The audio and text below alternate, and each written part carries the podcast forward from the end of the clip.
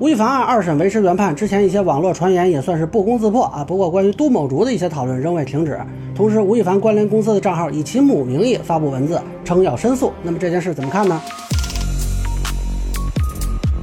大家好，我是关注新闻和法律的老梁，欢迎订阅及关注我的频道，方便收听最新的新闻和法律干货啊。今天上午呢，北京市三中院公开宣判，吴亦凡案维持原判啊，就还是十三年附加驱逐出境。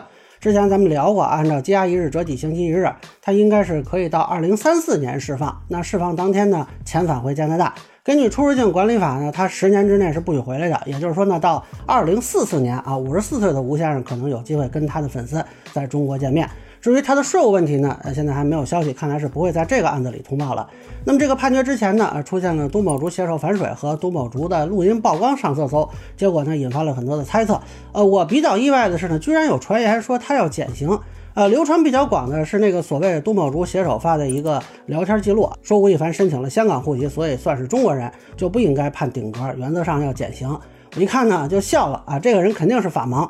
首先呢，他这个就不叫减刑。减刑是说呢，已经判刑之后，在执行阶段进行的减免。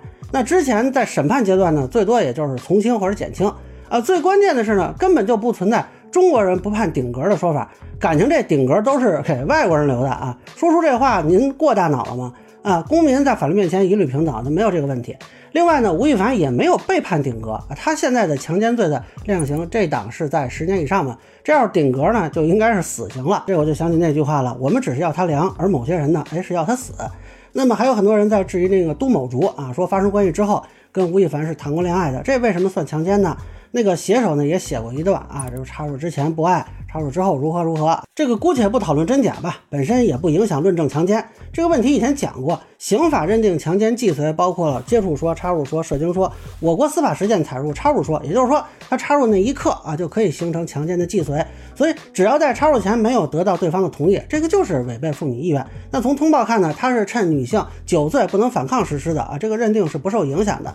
那么，如果女性在发生关系过程中同意了，怎么算呢？啊，这个理论上说啊。这个时候不是女性追认之前的性同意，而是放弃了后面的控告啊。正如我之前说过的，性同意它没有可撤销一说，那性不同意啊也没有可撤销啊。如果在追诉期内，这位女性啊仍然可以去司法机关控告，那么这段恋爱经历呢，在证据充分的情况下是不受影响的。啊，当然了，这个情况可能会影响证据的采集和留存啊。那以后论证说疑罪从无这个方面是不是有问题？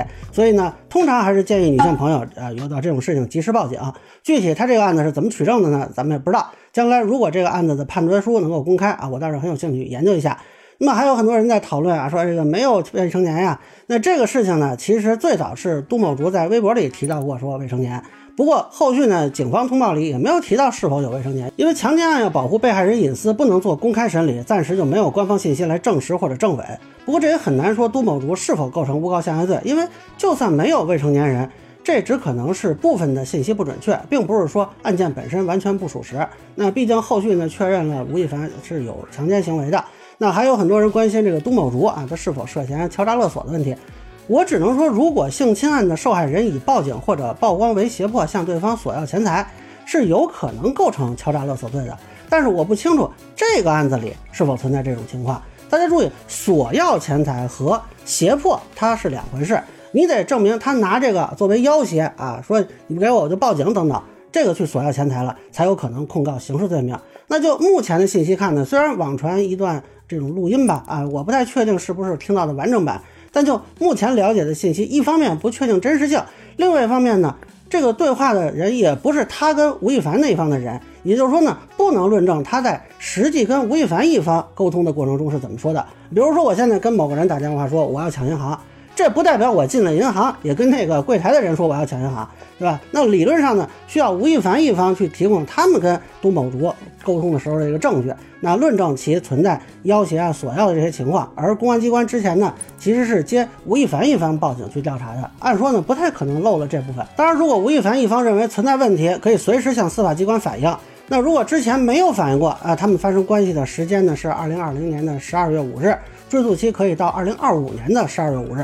啊，如果之前已经反映过了，还不受追诉期的限制，那警方不管可以向检察机关反映啊，这是他们的权利。呃，不过这不影响对吴亦凡刑事责任的追究啊。即便说认定事后有敲诈勒索行为，不代表之前的这个行为就不是强奸了。